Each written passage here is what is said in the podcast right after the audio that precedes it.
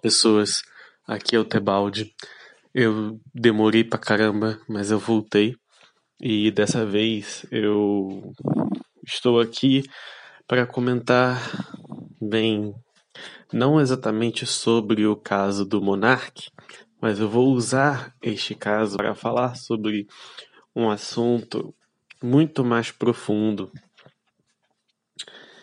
Esse cancelamento é, que de longe foi o pior que o Monark já sofreu, né? Já que todos os outros era besteira. O pessoal reclamava no, no, nas redes sociais, ameaçavam tirar patrocínio, acabavam não tirando e ficava por isso. Aí teve o do iFood, né? Que foi um pouco mais sério, até porque eles perderam o patrocínio do iFood, mas isso ainda não afetou totalmente a vida do Monark. Porém, né, e do Flow como um todo. Só que esse último episódio, eu já vou deixar bem claro aqui a minha posição com relação ao episódio em si, né? Antes de entrar no, no tema do podcast, que eu acredito que o Monark ele foi burro. Sim, ele foi muito burro. Ele se expressou muito mal. E Assim, o pessoal fala, ah, a bebedeira não justifica, é o que ele acredita. Mas aí que tá, você entendeu o que, que ele tava falando? Porque a maioria das pessoas pegou um trecho de 5 segundos e de ele dizendo, ah, deveria ter um partido nazi. E aí, a partir disso, tiraram a conclusão de que é, ele estava defendendo a a existência dessas pessoas e que elas deveriam fazer o que elas fizeram na Alemanha. E não, é não era isso que ele estava falando. O que ele estava falando, e eu não, vi, não consegui ver a entrevista toda porque eu estava trabalhando, e sim, o que eu passei fazendo esse mês todo foi trabalhando, meus amigos. Eu agora sou um assalariado. Bem, foi basicamente. É, foi um trecho de 25 minutos que eu consegui encontrar um recorte. E nesse recorte dá para entender muito mais o contexto. Em que eles estão discutindo então sobre liberdade de expressão.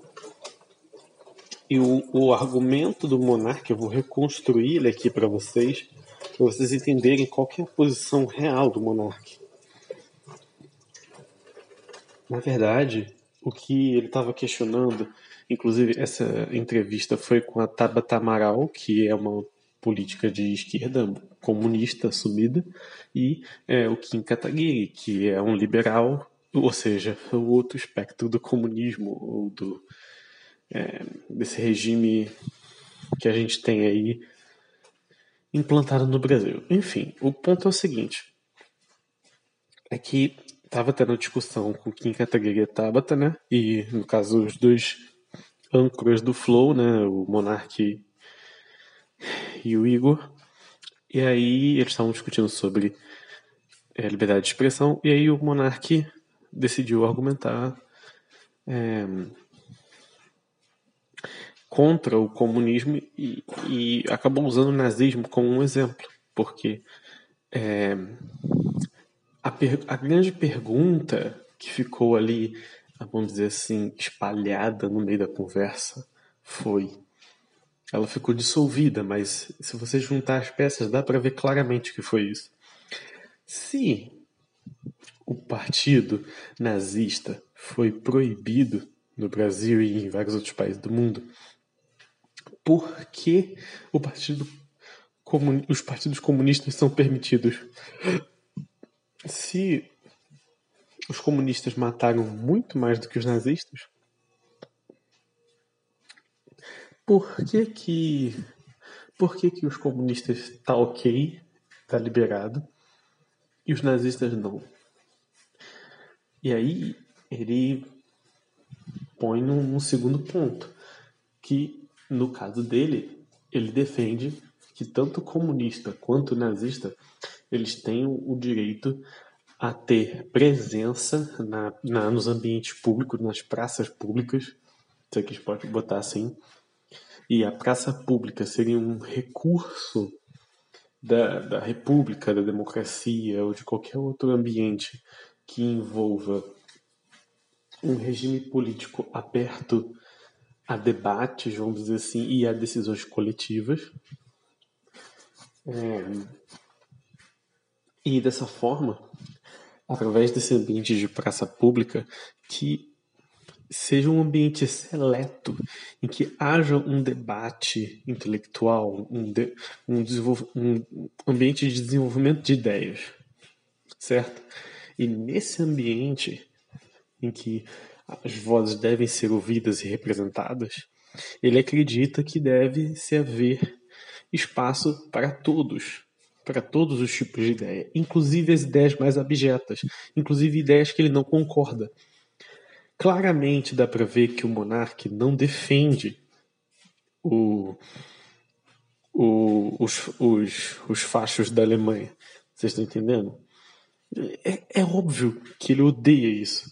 E ele usou justamente esse exemplo para demonstrar que ele defende a liberdade de expressão desse grupo, desses ambientes. Era justamente isso que ele estava querendo dizer. Só que, obviamente, ele se expressou de uma maneira má. Por quê? Primeiro, porque ele acredita na instituição da democracia e, para ele, essa representatividade das vozes é, na praça pública se daria através de partidos. E esses partidos, portanto, se organizariam de tal forma a terem os debates na, na Câmara, né? E no, no Senado e tal. Então, é, de certa forma, ele acredita na legitimidade dessa organização, ou pelo menos é, ele de alguma forma não, não vê o, o equívoco, ou pelo menos gostaria de aprimorar a instituição e culpa muito mais as pessoas apenas e não a, forma como essa instituição foi, é, vamos dizer assim, imaginada, planejada. É, é mais ou menos como aquelas pessoas que diz, ah, se mudar o político as coisas se resolvem. Se você fizer algumas reformas estruturais isso se resolve mas o corpo, a base é boa. Sendo que quando ele vive, inclusive, defendendo democracia direta e ao mesmo tempo ele defende o sistema de partidos,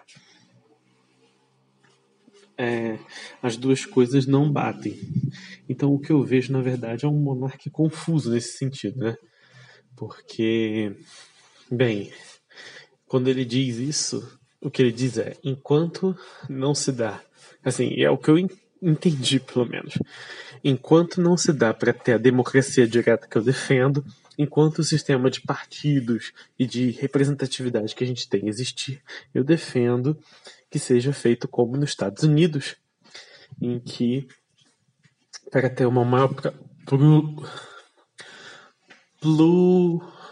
pluralidade de ideias, possa se abrir qualquer tipo de partido, incluindo os nazis. Sabia que não? A questão é que um partido não é isso. E eu já eu vi, inclusive, alguns libertários dizendo que não defendem o que o monarca explicitamente falou, justamente porque ele usou essa questão do, do partido. E depois eles até explicam, né, que quando ele diz partido, o que ele quer dizer, na verdade, é a representatividade, é a possibilidade de poder falar na, na praça pública. Eles explicam isso.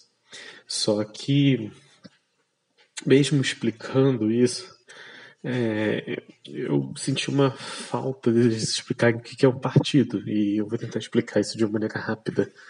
Basicamente, o partido é uma é uma parte, é um órgão né, da, da instituição do Estado, geralmente de, de estados coletivistas, né? Então você vai encontrar não só o exemplo da democracia, mas o exemplo do fascismo, por exemplo, que é regido por partidos e tal. E esses partidos, basicamente, eles vão ter é, colunas de sindicatos que vão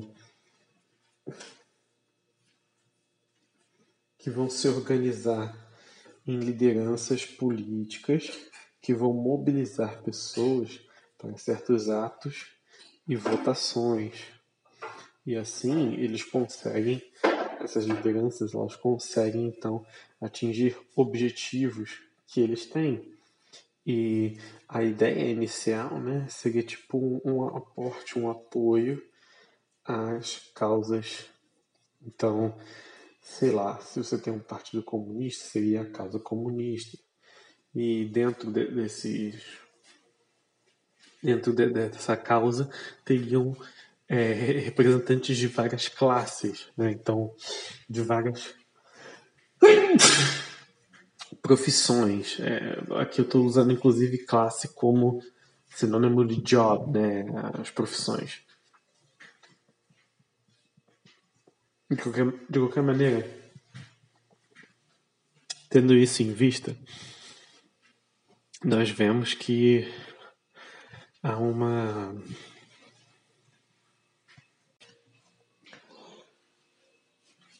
há um, todo um esquema de ideais, né, a serem alcançados por partidos, pelas lideranças desses partidos. Então, nesse sentido, a gente pode inclusive considerar. É... E outra coisa, essa estrutura hierárquica, fazendo parte do Estado, de alguma forma liga-se os partidos. E para se manter a coesão do, do esquema do Estado, há sim então de fazer com que esses partidos concordem em alguns objetivos comuns do Estado. E como o Estado ele apenas se mantém através da repressão, através do recolhimento forçado de parte da produção das pessoas, isso significa necessariamente, então, que os partidos precisam ser coniventes com a exploração que o Estado faz das pessoas. É, eu diria até que o Estado escraviza as pessoas, porque é, literalmente tomam uma parte da produção involuntariamente e em nenhum momento o Estado é realmente obrigado a contribuir com, com a população de volta. E mesmo que fosse, isso ainda seria errado, porque você tá, tá, não está oferecendo isso de forma voluntária. Ou seja, o Estado não, não chega e te faz uma propaganda, ele não pergunta para você se você quer ou não o serviço do Estado ou os produtos que ele oferece. Ele simplesmente toma o dinheiro de você e faz o que quiser com ele e, e se você puder, você consegue algo de volta. É meio que isso que acontece. Então, é, os partidos, para alcançar esses objetivos, eles acabam tendo que se submeter ao establishment que governa o Estado. Ou seja, eu diria que, de certa forma, os líderes de, dos principais partidos, dos partidos mais fortes de cada país, de alguma forma, eles também fazem parte do establishment. E a grande disputa, na verdade, dos partidos, dos países, é alcançar um lugar no establishment. É conseguir, de certa forma, é, controle sobre o máximo número de pessoas o possível. Para que essas pessoas, então, subordinadas a você, possam fazer uma força necessária para que a sua voz seja ouvida dentro da corja que já está no poder. É, isso para os partidos novos, né? E os partidos que não têm o seu lugar lá. Então, você defender a existência de um partido nazi é simplesmente. Eu sei que agora vou parecer um esquerdista falando, mas é verdade. Você está dando legitimidade para que é, o aparato nazi entre no Estado e opere da forma que eles operaram, por exemplo, na Alemanha, talvez. Só que, obviamente, olhando todo o contexto da conversa, não toda essa explicação burocrática que eu dei agora, toda essa explicação de objetivos de poder e tudo isso, é, e sequer o espaço é, do, do, de, de algum partido no Estado para que possa coordenar as ações dele, é, em um lado ou para outro. Obviamente não era isso que o monarca estava dizendo. Ou seja, toda a conversa era sobre liberdade de expressão, era sobre eles poderem expressar as ideias deles. Em nenhum momento é, você dá para ver no resto da conversa, pelo menos no trecho que eu vi, de que ele estava endossando é, uma governabilidade é, dos nazis. Isso que é importante, porque ele só se expressou muito mal. Essa é a verdade. Então, vocês entendem que a explicação burocrática não era o que ele queria defender. Só que ele falou errado. Ele simplesmente falou errado. Ele cometeu um equívoco com as palavras, ele deu com a língua nos dentes, ele tentou retomar depois o argumento, que é o que eu reconstruí agora, é, mais cedo, que eu falei da questão de ah, porque se o comunismo pode, por que, o nazismo não pode? É, que na verdade essa era a verdadeira pergunta. Só que, infelizmente, o que ficou para os patrocinadores e para a internet não foi bem isso, né?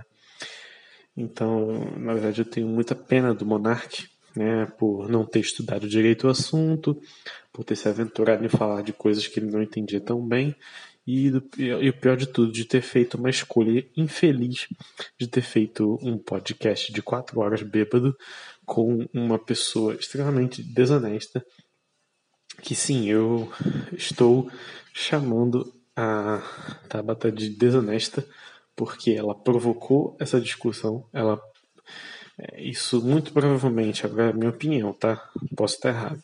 Mas eu acredito que isso foi intencional.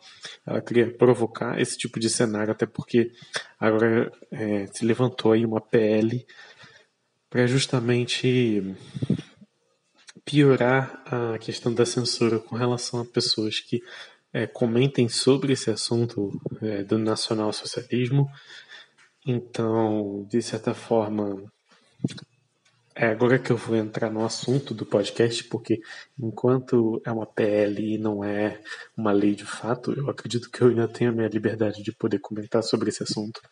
E, bem, já deixo bem claro que eu não endosso nenhuma forma de nacionalsocialismo, de fascismo, de qualquer outro tipo de regime desse naipe até porque eu estaria muito mais próximo de um libertário do que qualquer outra coisa, e segundo, porque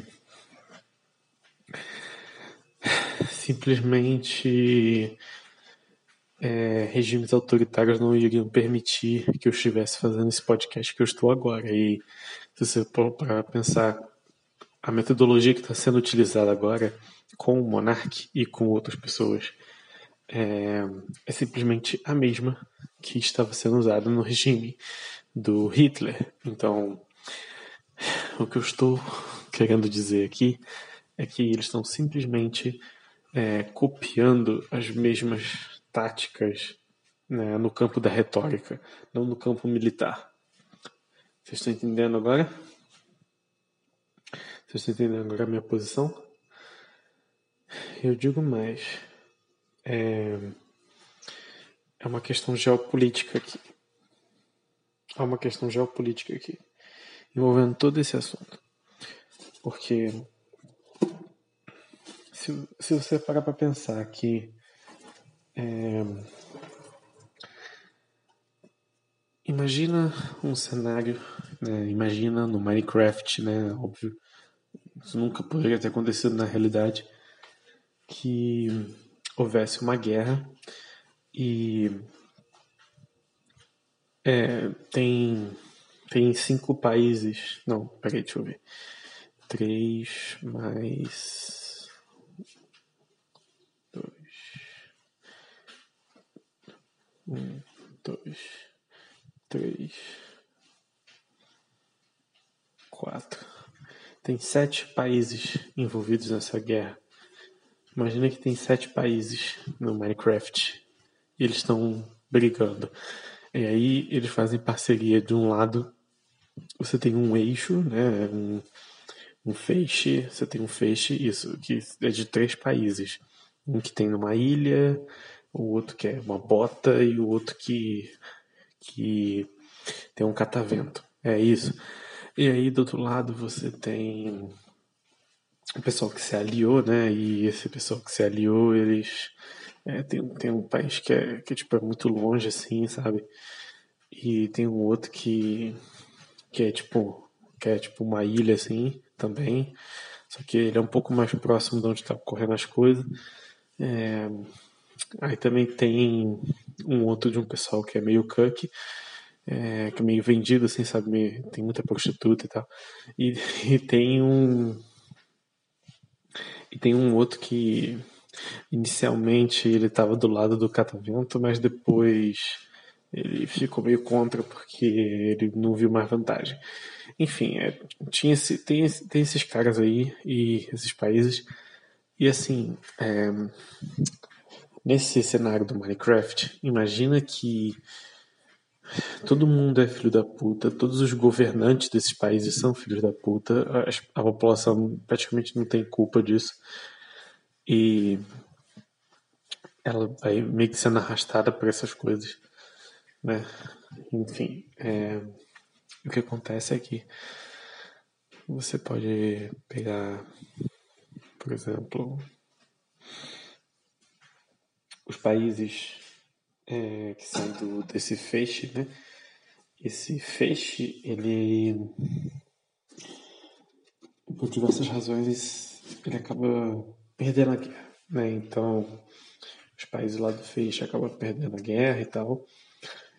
E se você já estudou sobre guerra e tal, uma coisa que acontecia muito na antiguidade era você é, pegar pessoas, né, do, do, dos povos conquistados e você escravizar eles, né? Você tomar posse das terras, tomar posse das coisas e é, pegar os espólios, né? Então, os espólios seriam pessoas, soldados, é, mantimentos, terras, mulheres, riquezas, enfim, seriam vários espólios, né? E, e se eu te dissesse que no Minecraft isso também aconteceu, tá ligado? Tipo, e se eu te dissesse que o pessoal que se aliou, eles basicamente. É, por mais que eles tenham ganhado a guerra, eles não têm nenhuma virtude real, sabe? Tipo, fazer isso no sentido mais é, aristotélico da palavra. Tipo, eles não são pessoas boas por terem ganhado a guerra, eles simplesmente ganharam a guerra. É, na verdade, não simplesmente, né? Imagine, na verdade, que as pessoas que estavam por trás dessa guerra, que são pessoas que vivem no subterrâneo, na verdade, né? Essas pessoas do subterrâneo, elas estavam conversando e pensaram, poxa, por que a gente não provoca o pessoal do catavento, provoca o pessoal ali do, é, da ilha isolada, do olho puxado, a gente vai provocando esses caras e tal, pra eles entrarem em guerra e tal e tal, eles vão entrar em guerra e aí e depois a gente joga um xadrez aqui, decide quem vai ganhar. E, e entrega a terra para os outros lá, porque aí fazendo isso aqui, a gente pode colocar um medo na população. E com esse medo na, na população mundial, né, do, do mundo do Minecraft, a gente pode fazer com que essas pessoas elas queiram nos obedecer agora, tipo, de uma maneira mais direta, sabe? A gente não vai. A gente pode avançar isso de tal forma que as pessoas elas vão querer o que a gente tiver para oferecer, sabe?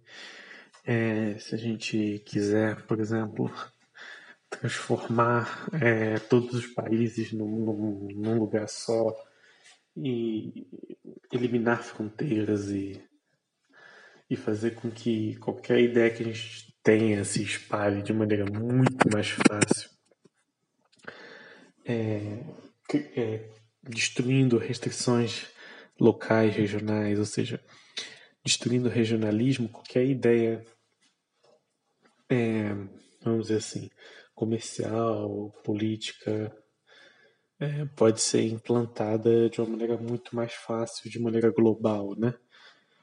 Então, imagine que, de alguma forma, essa derrota ela meio que foi planejada e assim como nas antigas guerras, de certa forma, esses países que perderam, eles foram escravizados e estão sendo usados meio que até hoje. Se você pegar o país do Catavento, que foi um dos que mais o que mais sofreu, creio eu, sem ser a ilha, porque a ilha ela acabou passando por por dois ataques massivos, né, de de plutônio, mas de qualquer maneira se você vê, por exemplo, que no caso do catavento, no caso do catavento que o catavento quebrou, né? E aí só sobrou o moinho. É, e o moinho, moinho sem o catavento, tem o moinho sem a, sem a, ai, como que é o nome do negócio? Eu esqueci o nome. Só tô falando catavento, mas eu esqueci o nome do, da hélice. Isso, o moinho sem a hélice.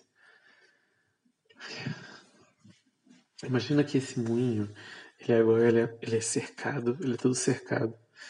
E ele é controlado por esses, por esses países, né, que ganharam a guerra.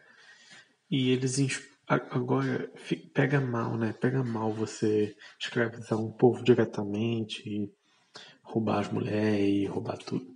Agora, se você fizer com que as futuras gerações é, acreditem de que vocês são os maiorais e que devem tudo a vocês, e de que, de certa forma, eles foram muito horríveis no passado e que eles devem se lembrar de como eles foram horríveis no passado, e por conta disso, eles devem tudo aos seus salvadores que tiraram eles dessa ilusão, é, sabe? É, enfim, acho que já deu para entender o que eu quis dizer. Então, de certa forma, no Minecraft, é qualquer, qualquer pessoa que tentasse argumentar é, contra a narrativa que foi estabelecida pelos por aqueles que se aliaram essas pessoas seriam então taxadas como loucas, como imbecis, como como é que pode você estar diminuindo o sofrimento é, de um povo que é narigudo, que sofreu e tal, das minorias? Como que você pode fazer isso com as minorias? Sendo que você está simplesmente questionando, tá, mas é, é uma guerra. Será que o outro lado também não fez nada de errado. Não, não fez. Não, que isso, cara, que isso. A melhor maneira de você é, esconder os seus erros é fazer com que as pessoas acreditem que elas são as vilãs. É você acreditar, é você fazer todo mundo acreditar que só existe um, um vilão, né? Ou uma nação que é, que é a vilã e que ela deve pagar por tudo isso.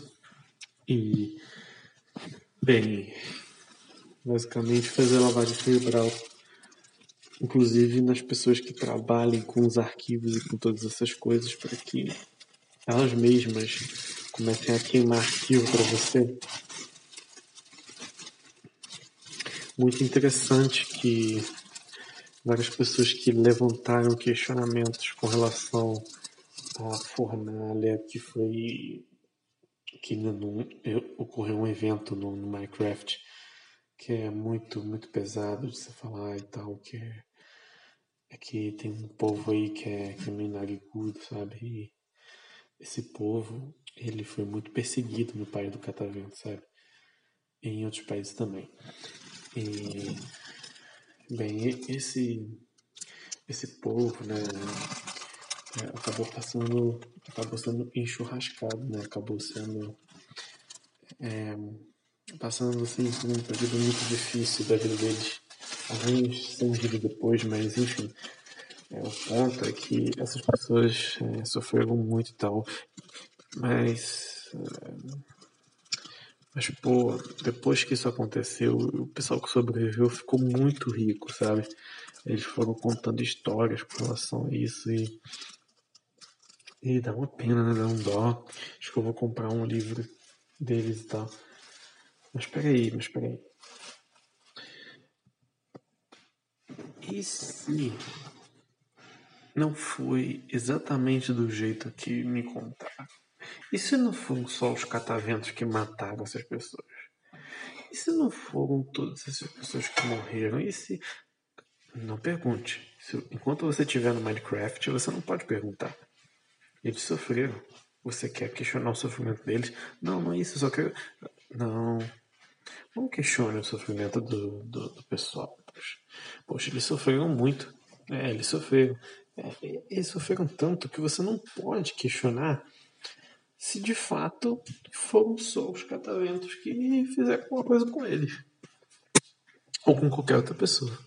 Porque os cataventos, eles são muito, muito ruins, sabe? Eles são, eles são um dragão ali do, eles são, não são que nem o Don Quixote.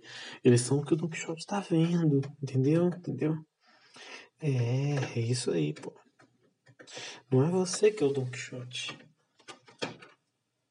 Don Quixote é quem acha que não tem dragão ali, entendeu? É isso. É a inversão do Don Quixote, meu amigo.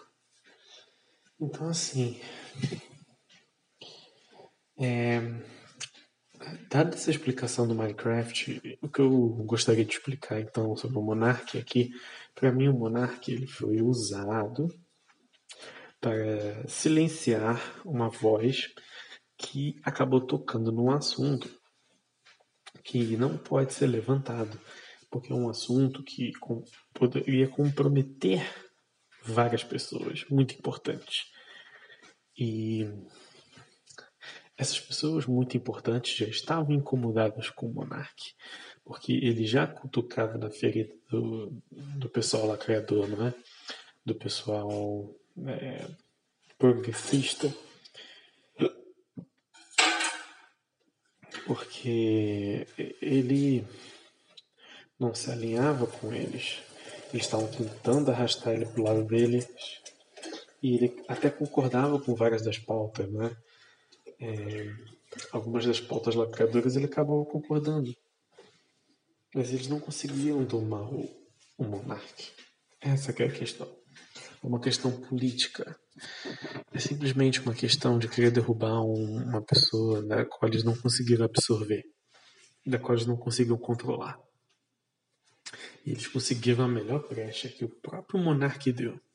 Ele caiu na bait e Agora, eles estão muito seguros, porque ainda mais com ele levantando uma discussão sobre uma questão né, que, bem, se fosse ouvida e de fato houvesse um espaço para que aquele pessoal lá desse os argumentos que eles têm, e de novo, eu não concordo com com esse pessoal no sentido é, das políticas que eles querem implementar, é, da, da questão econômica, ou até mesmo é, do, do, preconceito que eles têm a, a certos grupos étnicos e religiosos.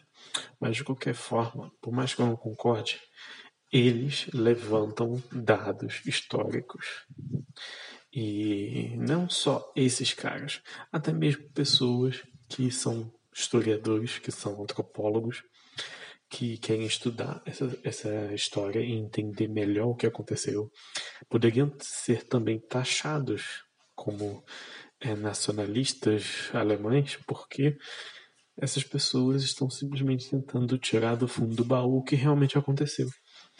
É, com uma menor tolerância, uma revisão dessa história, abre-se então uma defesa a vamos dizer assim, a descobrir o que realmente aconteceu. Porque o que realmente aconteceu, se for amplamente discutido, pode comprometer muitas pessoas. Eu acho que esse é o ponto que eu queria trazer. É, há uma, toda uma questão geopolítica, como você pode bem ver, envolvendo o que o monarca estava falando. E dar a liberdade para que essas informações venham à tona vai prejudicar muita gente. E então eles dizem, não é o momento agora para as pessoas saberem disso. Deixa para daqui a 100, 200 anos. Por enquanto, não, não, não. A questão é que essas informações já estão na mão de pessoas comuns, como eu, que está dizendo isso para vocês. Eu queria muito estar errado. Eu queria muito estar errado. Eu queria muito estar, assim, deligando. Só que, convenhamos, não é nem uma questão só de saber ou não informações privilegiadas. Eu não considero um portador de informações privilegiadas, porque se você for pensar logicamente, toda guerra é assim. Você consegue realmente imaginar uma guerra em que existe um lado santo e um lado, vamos dizer assim, é uma guerra entre humanos, obviamente. Uma guerra entre humanos. Você consegue imaginar um lado que é santo e o outro lado que é totalmente vilão? Ou se você pensar em termos de geopolítica, cada um buscando o melhor dos seus interesses, que quiçá sendo controlado por elites ainda maiores. Eu prefiro pensar pelo lado da geopolítica, porque o lado da geopolítica me faz mais sentido. E se há uma guerra que realmente se constitua com um quê de maniqueísmo, um quê de luta do bem contra o mal, de verdade, seria muito mais a luta espiritual que os anjos travam contra os demônios para assegurarem e protegerem aqueles que é, Deus tem como filhos. Acredito que a única batalha real entre o bem e o mal seria essa. A batalha entre o bem e o mal acontece todos os dias entre é, pessoas a nível mental, espiritual, quando elas resistem às tentações, quando elas passam pelo deserto e é, são tentadas pelo demônio o tempo inteiro para cederem aos prazeres da carne, à promiscuidade e a toda sorte de pecados que pode vir à cabeça delas, seja ao roubo, à maledicência, várias outras coisas. Então, assim, sem ser isso, geopoliticamente falando, não tem como, não tem como um país ser santo nessa história. Acordem, acordem, algo muito mais sério em jogo. Sabe o que é? A liberdade de você poder estar conversando livremente com seu amigo seja pela internet, seja seja pela pelo WhatsApp, seja na rua, no emprego, qualquer lugar. A grande questão é a seguinte: a grande questão é que não vai ter espaços privados, porque essa é a real discussão. Na verdade, desculpa aí, isso aí foi usado também para proteger certos grupos, mas também para cercear as liberdades comunicativas. A real é que isso é só mais um precedente para que as pessoas abram mais mão do que elas podem ou não falar com conhecidos. Porque a questão é que o Flow é um programa para milhões de pessoas, certo? Então, de certa forma, o que acontece lá, ou deixa de acontecer, acaba se tornando um modelo para milhões de pessoas.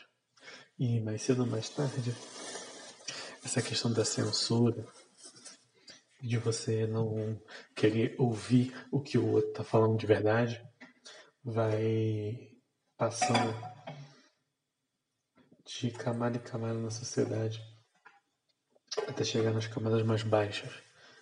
E, de certa forma, para você diferenciar o que Stalin, o que Mao Tse-tung, o que a família Kim na, na Coreia do Norte faz com as pessoas disso aí, que é, é narrado inclusive em distopias como 1984, em que você tem que denunciar até pessoas da sua família por é, conspirarem contra o grande irmão. Eu não acho que está tão longe assim, sabe? Quem conspirar contra a ciência, contra os fatos, né? Contra os fatos atestados e verificados, né? É, pelos órgãos competentes e, e revistas de renome, essas pessoas elas devem ser perseguidas, devem perder seus empregos, elas, por que, que eu vou conversar com ela? Eu vou denunciar ela. É, se você fez uma piada que possa soar é, muito, muito beligerante para mulheres, então você deve ser execrado porque você é um macho opressor, sabe? E aí, tipo, se você tentar flertar Igualmente você é opressor. Se você basicamente tentar ser uma pessoa normal e é, se abrir com seus amigos, você não tem mais esse espaço, porque todos os espaços são vigiados, todos os espaços são públicos e nesse sentido, a praça pública de certa forma, ela, requer, ela requer um certo polimento, ela requer uma certa intelectualidade, um, um certo filtro também. Mas é, seria, portanto, um lugar seleto. Agora, quando a, a praça pública se torna literalmente de todas, ela não é de ninguém, ela não é de ninguém, não tem regras.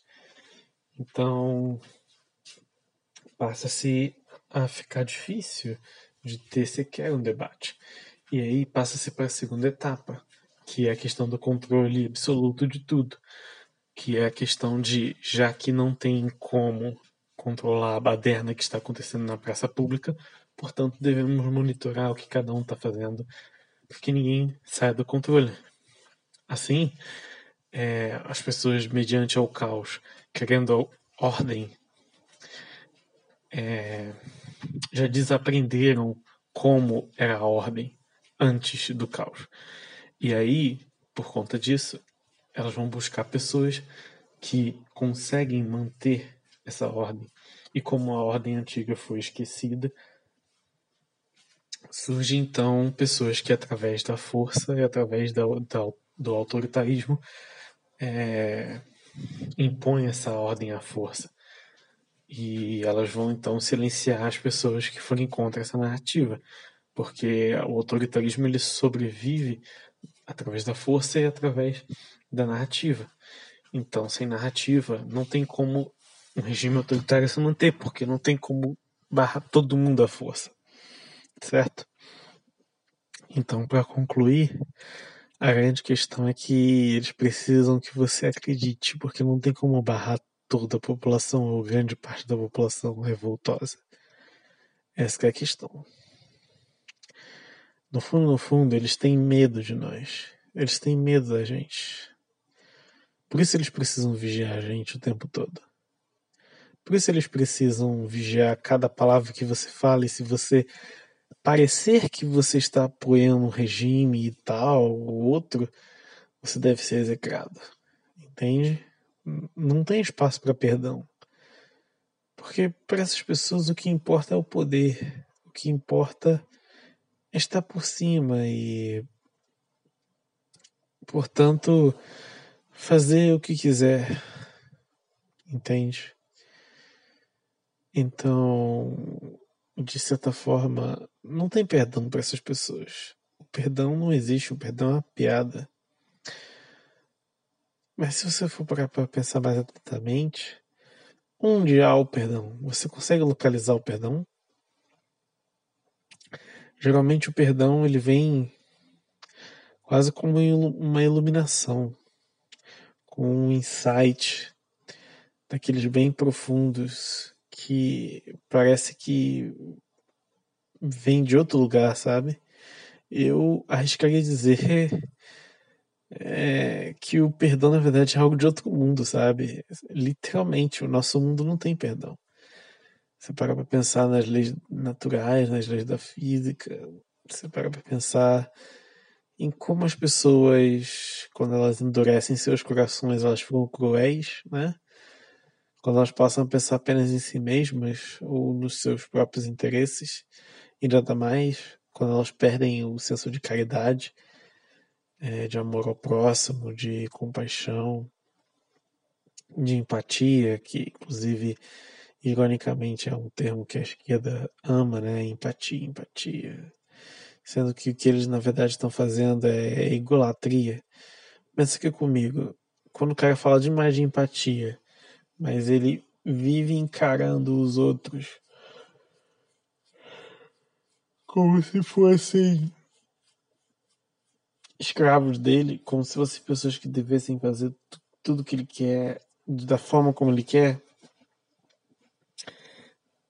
além dessa pessoa estar sendo uma narcisista, de certa forma, é, ela leva tudo pro pessoal, sabe? Tipo, ela leva tudo pro pessoal. Tudo é uma questão com ela, sabe? Inclusive, se você pegar a Deus o tenha, é, se você pegar o Olavo de Carvalho, quando ele fala das 12 camadas da personalidade, a quarta camada é justamente sobre isso. É justamente sobre a questão narcísica, a questão é, da, daquela fase do desenvolvimento psicológico em que a pessoa ela acha que o mundo gira em torno dela, então tudo acontece em função dela, sabe? Tudo tem que ser do jeito que ela quer, porque tudo é uma questão relacionada a ela, sabe? E muita gente encara as coisas assim, sabe? Muita gente. Então, superar isso, de certa forma, é entender que existe o outro, né? É, e como haver amor, como de fato haver compaixão, se só existe eu. Não tem como, não tem como. Enfim. Tô citando isso para meio que vocês entenderem que é necessário, então, de certa forma, quando se defende o individualismo, apenas o interesse pessoal acima de tudo,